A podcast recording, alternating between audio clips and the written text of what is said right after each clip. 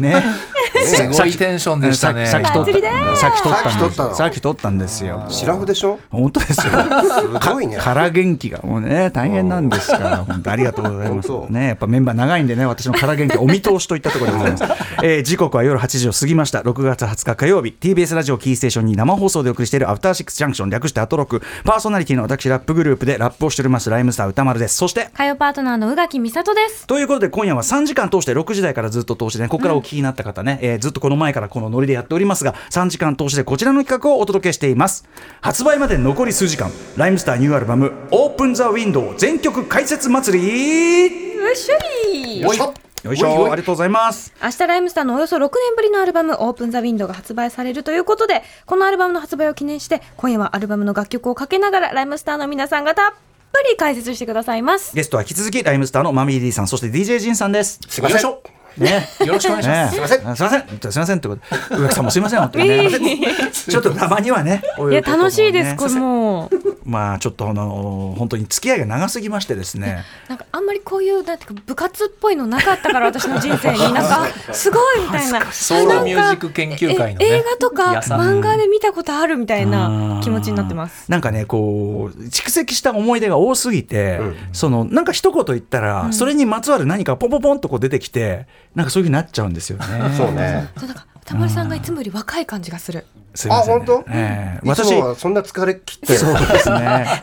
疲れ切って肩を落とす帰り道のねレベルウィザード。よりなんか無邪気というかそうね。あの、はい。僕このメンバーの中では一番最年長なんですけど、先ほどからのなんとなくの扱いでお分かりの通りもう一番もうねあのこき使うこうか一番下に見られて。よく言うよね。いやいやいや僕らが君の歌丸ハラスメントにハラスメント。耐えながらついてきているから グループがね確かにな。僕らのその理解の深そうだ。さに。よって私のね。続いているんですよ。そうね。そのサインを300枚みんなで書きました。ね。私が一足先にもう10 20分ぐらい早く書き終わりましたかね私ね、ん。かなり早く書き終わりましてね、うん。ビールをプシャッ。ね、で後ろに流れている 80s ヒップホップに乗せて軽快なステップ。ね。そしてこうまあなんていうんですかね、まあ、顔。顔ですね。煽りですよね。ええ。ちょっと。ベーケベーケうんベーケベーケあのちょっとベが入ってるんですね。ベーカベーケベーケだね。ベーケに近い。あのさこんな話してる場合じゃねえんだ。そうだそうだ。あのあとねあと6曲ぐらいやんないといけないから。はいということで今日はですねアルバム全曲をあのかけてであの解説していこうということで最後のこの時間の最後にですねえっとオープンザウィンドウというアルバムタイトル曲今あの放送では未だあのかかっていないもううち初オンエアということになりますのでこれはちゃんとまフルサイズ聞いていただきたいしちゃんと解説もしたいじゃないですか。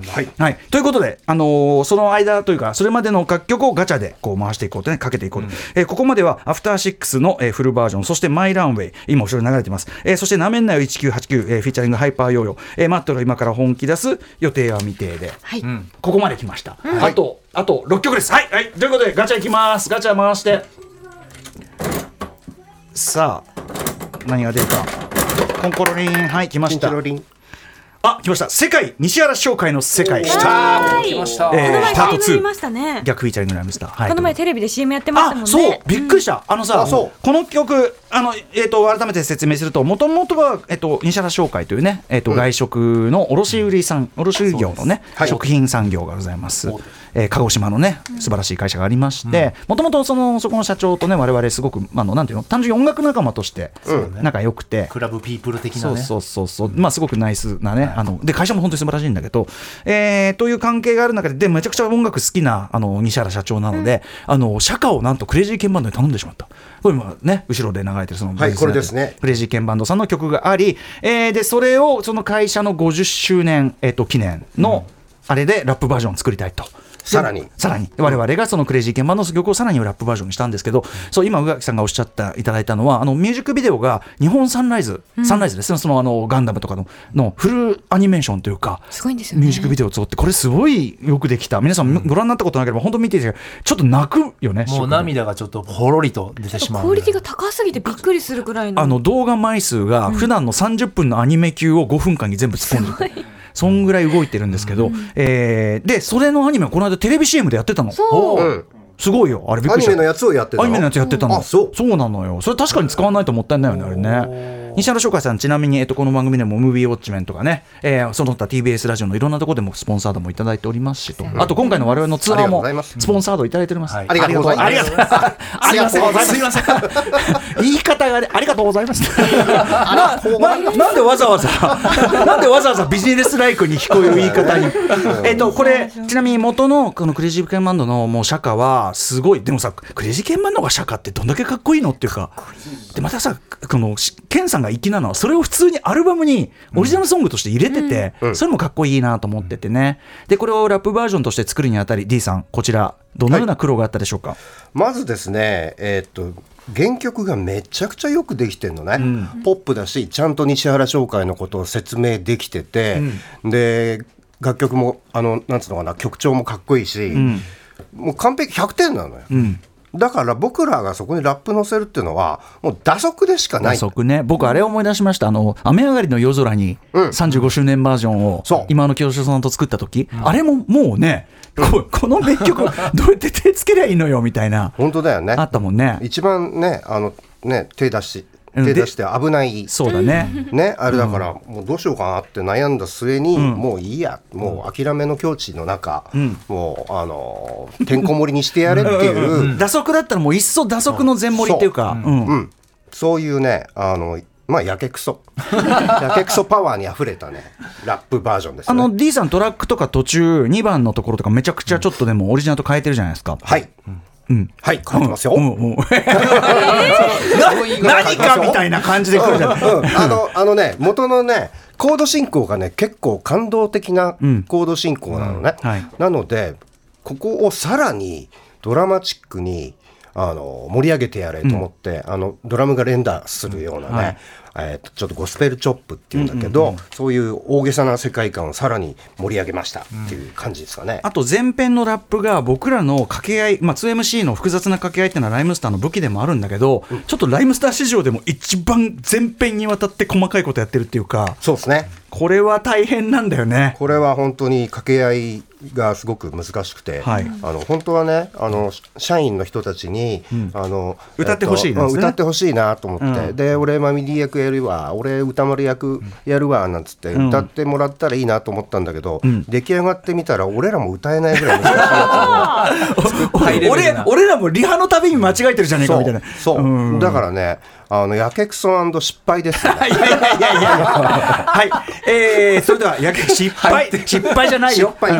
森に盛りました。お送りあと仁さんのねあのめちゃくちゃ大げさなうなりとかもね。それも含めて、えーはい。お聞きください、えーそれではお聞きください。ライムスターで世界西原商会の世界パート2逆フィーチャリングクレイジーケンバン。大いなる。時の流れ。ね。大いなる人の流れねえ。DJ 仁さんと新章膨大というね。新章膨大。新章膨大というのがふさわしい。お箱ですえー表現でございます。あちょっと曲の途中ですけどすいませんね。あのーこれもう言っちゃいますけど来週我々実はライブコーナーであの火曜もまた来てですね。あのライブやります。しかもハイパーちゃんと一緒にやるんですけども、もう言っちゃいます。あのそこでもこれやるんで、うん。あのー詳しくは来週。うんそう。まあそうそうですね。生で。さんですからね。そう。なんでわざわざその顔ビジネスつきでまた。ビジネス感が浮上すること。すごい。ありがとうございます。ありがとうございます。ね。選挙カーみたいな。なのであの来週のライブバージョンこれでもあの掛け合いで本当に生で聞いたら迫力ある目と思う。の前で聞けるってことですか？はいもちろんでございます。すいません。来週またこの同じがうんざありす。いませんい。やめっちゃまた来ちゃいます。すいません。この複雑な、はいね、はい、目の生でやろうと思いますんで、ちょっとそちらをお楽しみいただければと思う次第でございます。えーこんな調子でお知らせた後も、まだまだ、えー明日発売、オープンザウィンドウから残る楽曲をかけていきたいと思います。After Six Junction. はい、ということで、何を謝ってるんでしょうかね。謝ってますよね。はい。うん、ということで、はい、アフターシックスジャンクションでございます。本日は、あの、はい、ライムスター3人ね、ちょっとお邪魔いたしまして、明日、あの、久々に6年ぶりですからね、この番組始まってとほとんど同時ぐらいの制作期間なんで、はい、えーオープンザウィンドウが発売ということで、全曲解説祭り送らせていただいております。ゲストは引き続き、ライムスターマミーディさん、DJ ジンさんです。はいよろしくお願いしますよろしくお願いします。さあ、ということで、あの、着々とね、あの紹介していかないと、これは。そうですよそうですよんあの、最後の Open The Window 行かないといけないし、あと、あの、ザキヤマの、あの、フォーエバーヤングザキヤマミックスとか、ちょっと後半も聞かせたいじゃないですか。ザキヤマさんのねザキヤマ値段をじゃあポポンと行きましょうね。はいさあ、行ってみましょう。 Let's ガチャ Time。コロリンときました。チンチロリンはい、あ2000なんちゃら宇宙の旅がやってまいりました。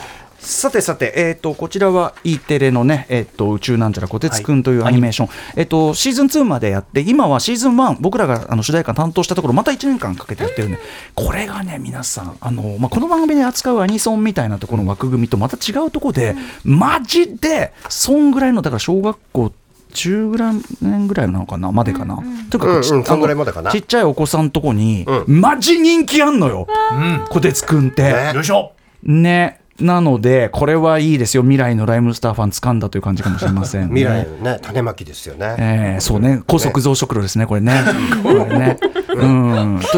と文殊ですね。えっと、これ、これ D さんが E テレの番組のナレーションとかやってる感じの、なんかこう、あれがあって、そうそれでねあのいつかあのみんなの歌をライムスターでやってみたいみたいなのをちょっと言っといたら、あの意外とつながって、えーじゃあちょっとえっとみんなの歌ではないんですけど子供向けの、えーアニメの主題歌やってみませんか？みたいな感じでつながったというね。これさだからさライムスターってその他のヒップホップグループとかラッパーとちょっとスタンスとしてちょっと得意なとこがあるとしたら、もちろんヒップホップ大好きであのヒップホップのフォーミュラっていうかそういう精神にのっとってやってるけど同時にすごいさ普遍的なうん。構造として普遍的な曲作りたいとかそういう欲望あるじゃない？なんか要するにその子供でもわかるとあか、はいはいはい。あの誰でも歌えるとか、どこでも通用するどこでも通よう用するみたいな、うん。なのでまたそれの究極系としてやっぱりみんなの歌的な子供向けの歌ってやっぱあったよね憧れはね。そうね、しかもねあの E テレのねあの、えっと、いっぱいアーティストが楽曲提供してるんだけどいろんな番組に。いいんだよね。そうめっちゃくちゃみんなレベル高いの、んうん。すんげえ気合い入れてやってて。だよね。だからちょっと僕らもねちょっとあのちょっとラッパーがやるにはヒップホップの人がやるには非常に危険で難しいそのサブジェクトではあるんだけど、子供向けのね、アニメの主題歌なんてこれはでもちょっとやるしかねえなと思って気合い入れて、はい。でジンがねトラックバシッと作ってくれて。いやいやいやバシッとやりましたまあ、あの打ち合わせの時にアース・インド・アンド・ファイヤーとかあと昔のジャズとかファンクのちょっとスペーシーなグルーヴみたいなそういった話も出てたりして、えーそこの路線を狙って、えー作っていったんですが、えーこの曲キッズコーラスが入っておりましてまあ私 DJ JIN と Mummy-D の子供とその同級生の声が入ってるんですが、最初子供がそのラップのかぶせをやっていくのに結構ハードルが高いんじゃないかと思ってここら辺だけとりあえずかぶせてくれればいいみたいな風にやったら子供たちが「いやここもかぶせるんだいやここもかぶせたいかぶせたい!」ってやらせてっつってね。そうそうそう、うんどんどん勝手にかぶせていって、そしてできたのがこのキッズコーラスでございます。はい、えー宇宙飛行士になるために勉強しているというね主人公たちの歌でございまして、どんどんあの歌のスケールが大きくなっていきますが、えーお聴きくださいませ。ライムスターで2000なんちゃら宇宙の旅。はいマミリーさんのね月の情報が入っております、はい。数字を覚えるのが大変というね、うん。うん、勉強になるね非常に勉強になる歌詞がね入っております、本当に可愛い。これこれこそあの文庫本の方の歌詞解説とかにすごい詳しくなんかこうあのどういうことなの？僕の3番とか結構あの最新宇宙論みたいなの入ってたりするんでどういうことなのかとかね、ちょっと解説してますんでそちらも参考にしていただければと思う次第でございます。え2000なんちゃら宇宙の旅でした。バンバンいきましょうさあ一回ぐらいジンジンさん回してみますか？あじゃあ回してみたい、これ回してみたかった。ゴロゴロ。カモンうまい。カモンうまい。うまい！来ました！DJ ジンさん。DJ ジンさんがコロリと当てたのははいまあまあまあまあマクガフィン。マクガフィン。マクガフィン。よりによって。あちゃまい。あちゃまい。はい、えー、岡村康之さらにライムスター名義でリリースしましたマクガフィンでございます。ねえまた子供の曲の後にねそうだね。ダメですよ。こういう大人のねこういうこれねいかがわしい曲は。アルバムの曲順を考えるときにあのなぜかこの2000なんちゃらとこの岡村さんのマクガフィンを並べる曲順を考えると、なんかあダメだなこれ話そうっていう、ちょっと教育上良くないから。なんか感じが。子供たちになんかそういうねちょっとあの闇とか夜を感じさせるようなねアダルトなねあんまりくっつけちゃダメだな。世界ですから。岡村さんはもうもちろんまあ皆さんご存知のまあスーパースター岡村康之さんですね、僕ももうずっとあのー90年代80年代末ぐらいか。あーからからずっとファンだし、まあ、結構影響も本当に普通に受けてるんですけど、まあ何の因果かありがたいことにすごい仲良くなって、プライベートでねね。まあ、飲みに行ったりとか、信じられないよね。あとすごいカジュアルに連絡来るみたいな、うんそういう感じで、まあ、すごく嬉しいことなんだけど、えーで岡村さんはでもとはいはいえ本当にあの音楽マシーンであの人こそもうミュージックマシーンであの常に作品のこと考えてるし作品作ってるしでで、まあ、早速曲作りましょうってなった時にあのー岡村さんが送ってきたまずトラックがさこれともう一個候補あったけど、どっちもさトラックメーカーとしてだけ取ってもすごくない？岡村さんってレベルまず。うん、あの本人が作ってるタイプのね、んうん。あのあの曲だけ作るとか歌詞だけ書くとかいう人もいるけど、岡村さんはもう本当に打ち込みを自分でやる人で、ちょっとなんかね変質狂ぐらいの勢いの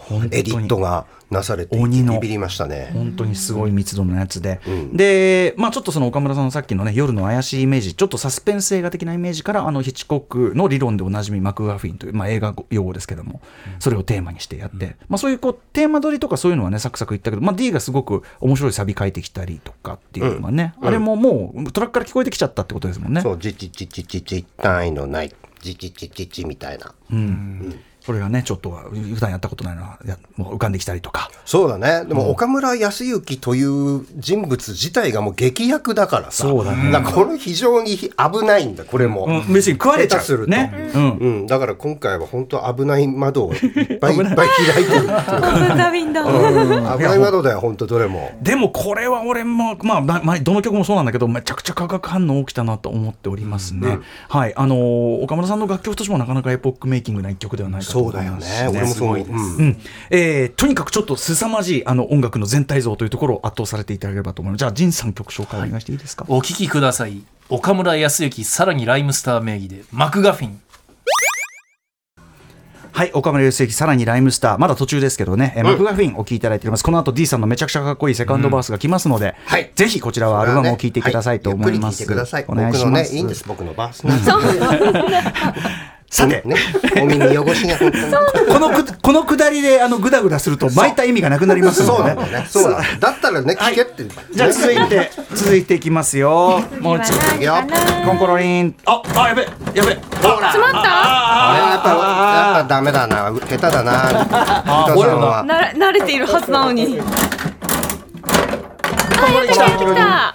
来ました。 Forever. Young ザキヤマリー。ベーザキヤマが来る。言いたい。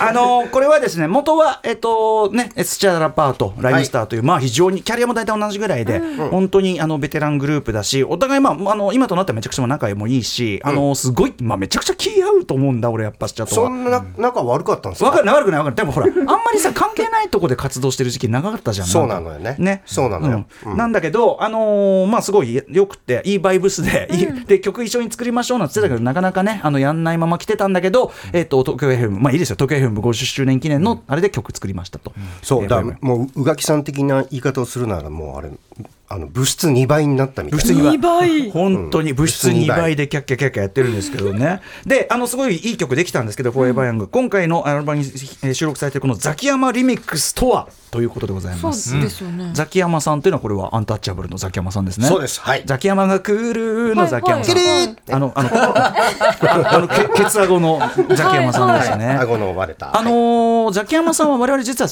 け結構知り合ったの古くって、あのまだ海砂利水魚時代の有田さんとか、あのお二人すごいヒップホップ好きで、あのねという感じで。渋谷の居酒屋東方見聞録で飲んだりとかね。飲んだり、まあ、俺たちだけで飲んだというよりはあのジブジブランのライブのなんか打ち上げみたいので一緒になったりとかみたいなのがあったんですけど、であとラジオ番組ね呼んでもらったりみたいなのもありましたけどえーであのスチャラパーの曲作った時に D は最初は別にザキヤマさん意識してってわけじゃなくからのからのっていうのをこう入れてたんだけど、うん、あの1番と2番1番2番っていうのかな？わかんないけど、そのブリッジするこううんブリッジの部分ね、からのからのでつつないだら面白いかなみたいな風にしてたら後々そのからののオリジネーターがザキヤマくんだっていう風に聞いて、あだったらもう一回ねスチャダラパーのアルバムで出しちゃってるから、だから僕らのアルバムにえっとまあ3年越しだよねほとんどね、で入れるんだったらちょっとそこの部分をご本人にやってもらうのが面白いかなと思って、あの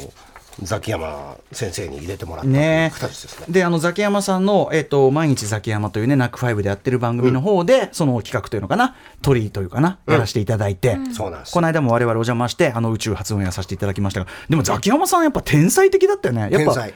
日本語ラップ好きだから、うん。まずリズム感とか。そうリズムが全然いいし、音楽としてすごい成り立ってんのね、で俺は実際に鳥の場面ん目の前でこの距離でここ座っててこっちにここことか言ってもラジオじゃ分かんないか。あの 正面なところで、はいザキヤマ君ずっとあのそれやってくれてたんだけど「キャレヌー」って言う時に、ラジオなのに、眉毛が上下にめちゃくちゃ動いてて 本気の全身全霊の。もうね面白すぎちゃって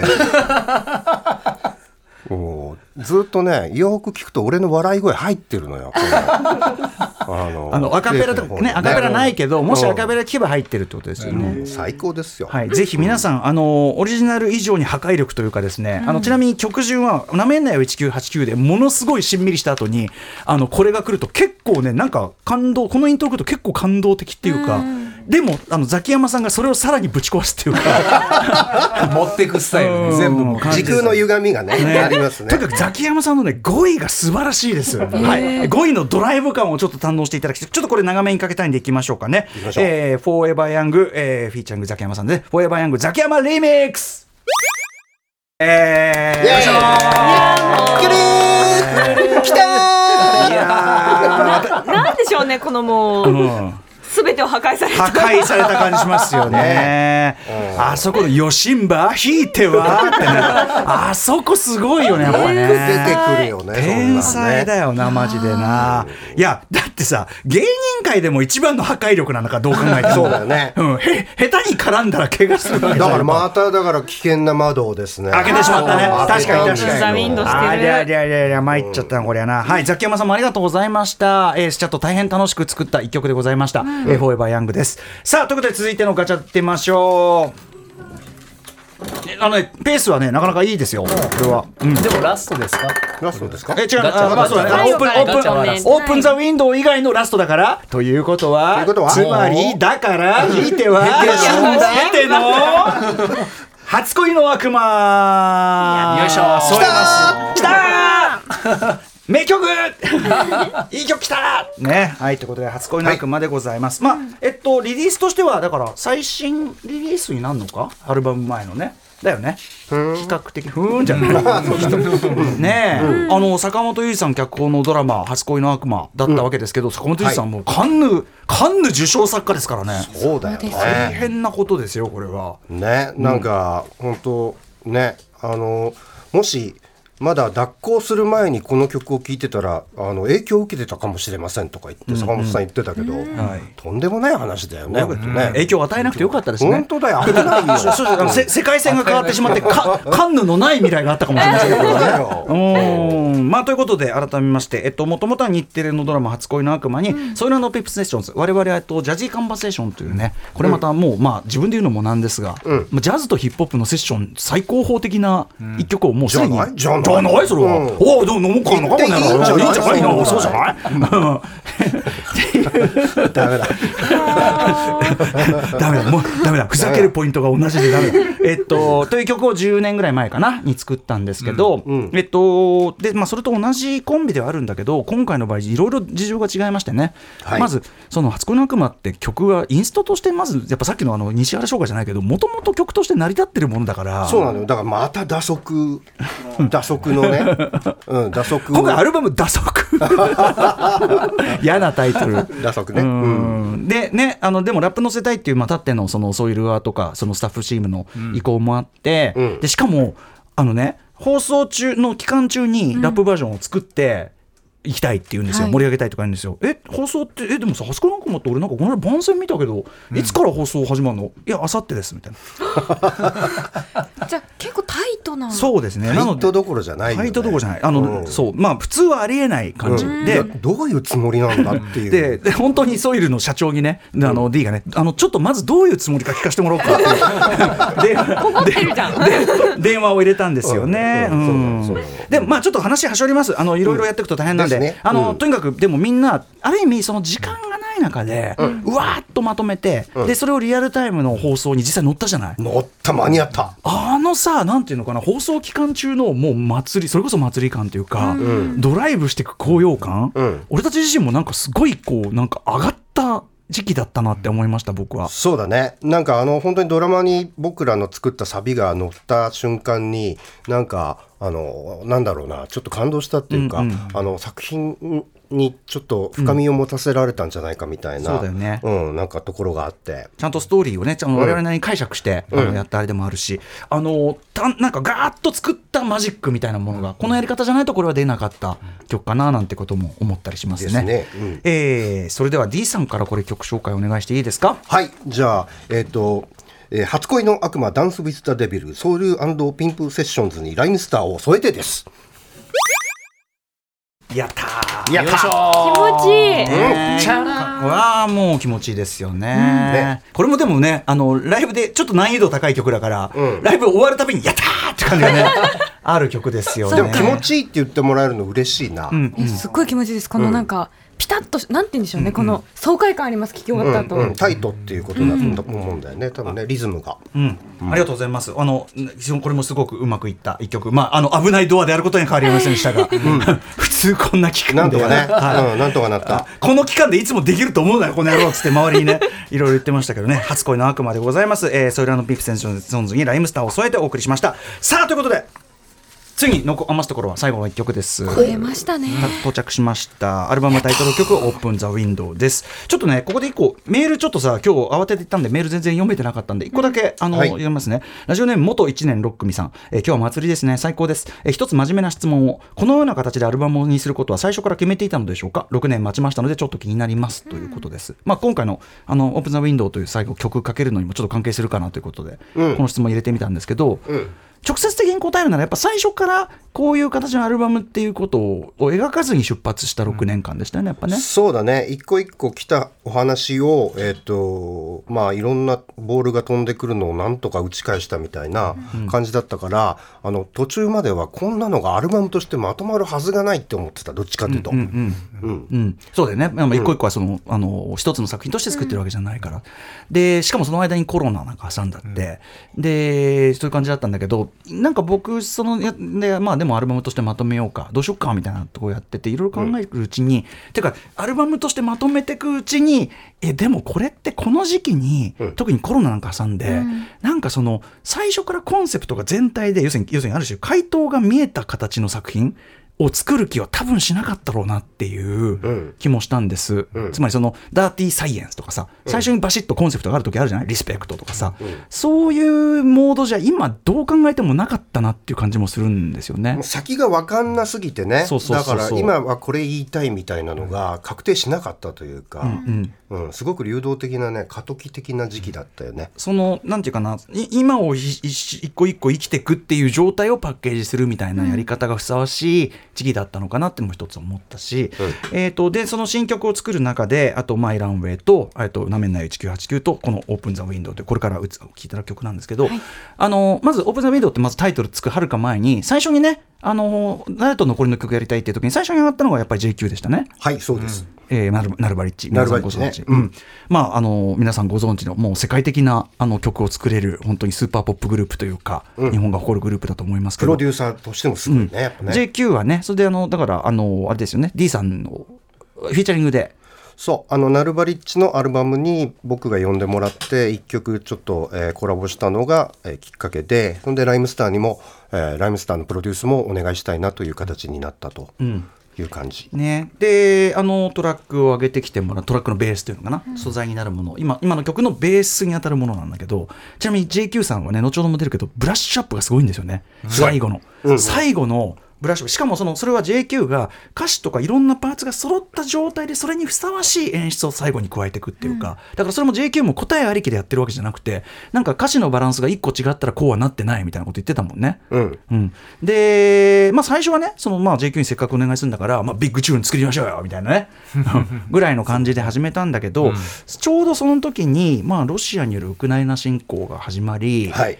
えっ、と、で、なんかやっぱその、なんかその戦争とかっていうの、まあ、僕ら今まで戦争のことを歌ったってあるんだけど、もうちょっとアイロニカルなっていうかね、うん。そういう、まあ、全然それはそれでよかったとは思うけど、うん。あの、もうちょっとストレートにちゃんとみんなが声上げられるような、あの曲でもそれってそれこそ危ないっていうかまた危ない。ババランス難しいんですよ、そのやっぱりその鼻じらんじゃったりするかもしれない、あと偉そうになっちゃったりするかもしれないし積極臭くなっちゃった積極りとかね。臭くなっちゃったり、あと言わずもがなすぎだったりとか、うん。あと聞くの辛くなっちゃったりとかね。そうそうそう。あのあまりにもえぐりすぎてたりとかっていうようないろんなバランス取りが難しいような中であのこれはすごい特に僕がやっぱり歌詞すごい時間がかかっちゃって大変お待たせしました。すいませんね。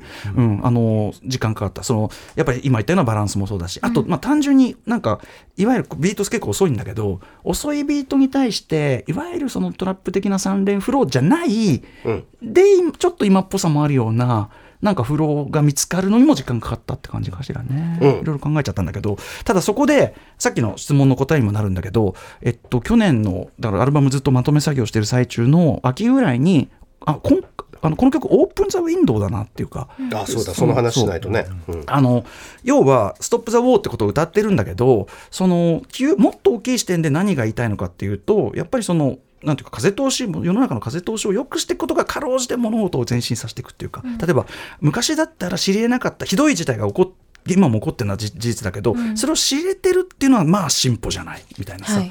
そのだからその窓を開けるってことがかろうじて今の我々に残された声を合わせられる。絶対にこう、あのこれは前進っていうようなこと。でオープン・ザ・ウィンドウそしたら今回のアルバム全部オープン・ザ・ウィンドウじゃんみたいな。うん、そう。その瞬間にねそう。もう全部これであこれでいける、アルバムまとめられるよってなったの、で並べてカンカンカンってやったら、あこれアルバムじゃんみたいな、ん。後から気づいたみたいなそう。感じなんですよね。という。下北のねバーミヤン。でバーミヤン、はい下北のバーミヤンはさまざまなクリエイティブが生まれる場所として知られております。下北のバーミヤン。みんなも行ってください。はい。で曲ができるかもしれません。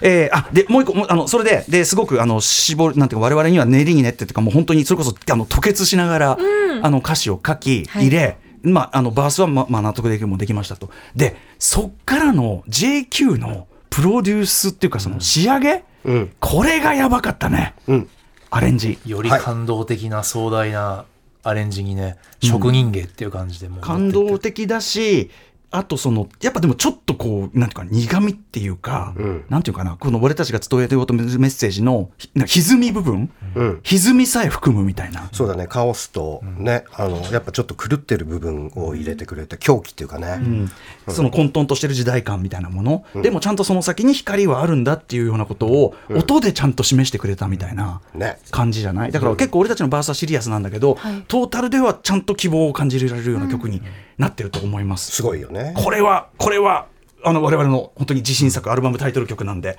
えーじゃあこれも D さんからぜひはい。紹介お願いします。じゃあ聞いてください、えーお待たせしました、えーオープンザウィンドウフィーチャリング JQ フロムナルバリッチ